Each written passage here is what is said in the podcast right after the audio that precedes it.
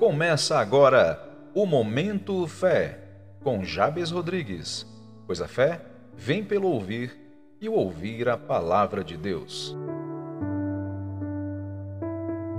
No Momento Fé de hoje, lemos no Evangelho de João, capítulo 6, do verso 1 ao 14, como está escrito. Passado algum tempo, Jesus foi para outra margem do mar da Galiléia, que é o mar de Tiberíades então a grande multidão o seguia, porque tinha visto os sinais que ele realizava nos enfermos. E Jesus subiu ao monte e sentou-se ali com seus discípulos. Ora, a Páscoa, uma festa dos judeus, estava próxima. Jesus ergueu os olhos e, vendo uma grande multidão que vinha em sua direção, disse a Filipe: Onde compraremos pães para lhes dar de comer? Mas disse isso apenas para o provar pois ele bem sabia o que iria fazer. Filipe lhe respondeu, dizendo: Duzentos denários não seriam suficientes para que cada um recebesse um pequeno pedaço de pão.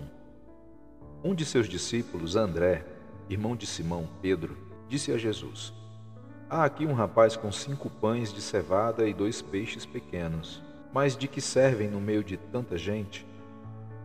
Então Jesus disse: Fazei com que o povo se assente pois havia muita grama naquele lugar. Assim assentaram-se os homens em números de quase cinco mil.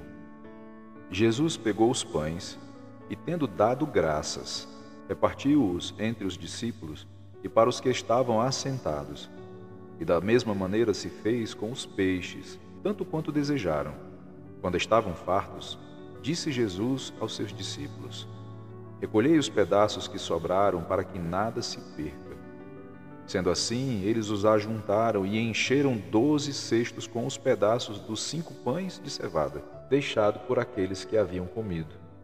Então, vendo aqueles homens o sinal que Jesus havia realizado, disseram: Este é verdadeiramente o profeta que deveria vir ao mundo.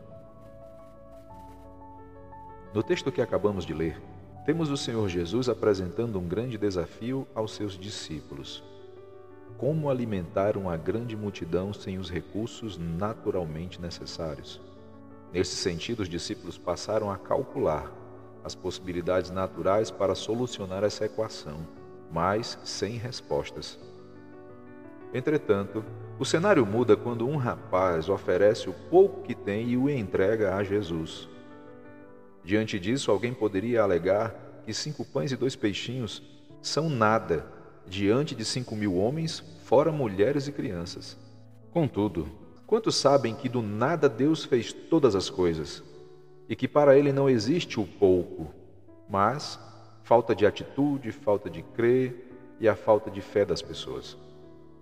Tal acontecimento me faz lembrar do ocorrido com a viúva do servo do profeta Eliseu na ocasião, os credores estavam às portas querendo levar os filhos daquela mulher como escravos para o pagamento da dívida do seu marido, como descrito em 2 Reis 4.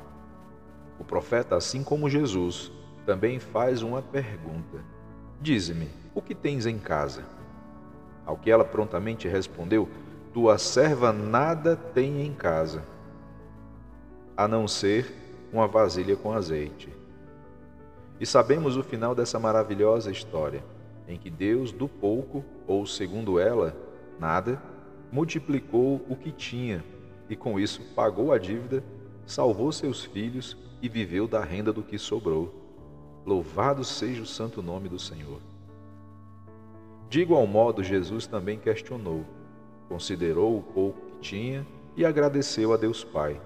Confiou no seu agir e provou da sua graça multiplicadora, alimentando assim uma multidão não só de pão, mas também de fé.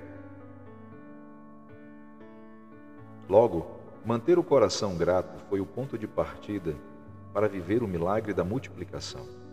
Sendo assim, você pode escolher manter os olhos no grande problema representado por aquela grande multidão, ou ser grato pelo que tem hoje e fazer como o Senhor Jesus.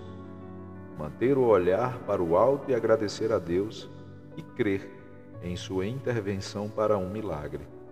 Pois nada é impossível para Deus e tudo é possível ao que crer no seu poder. E lembre-se do poder que há na gratidão. Amado, seja abençoado com a revelação, meditação e a prática dessa palavra. E lembre-se, Jesus é o mesmo ontem, hoje e sempre será.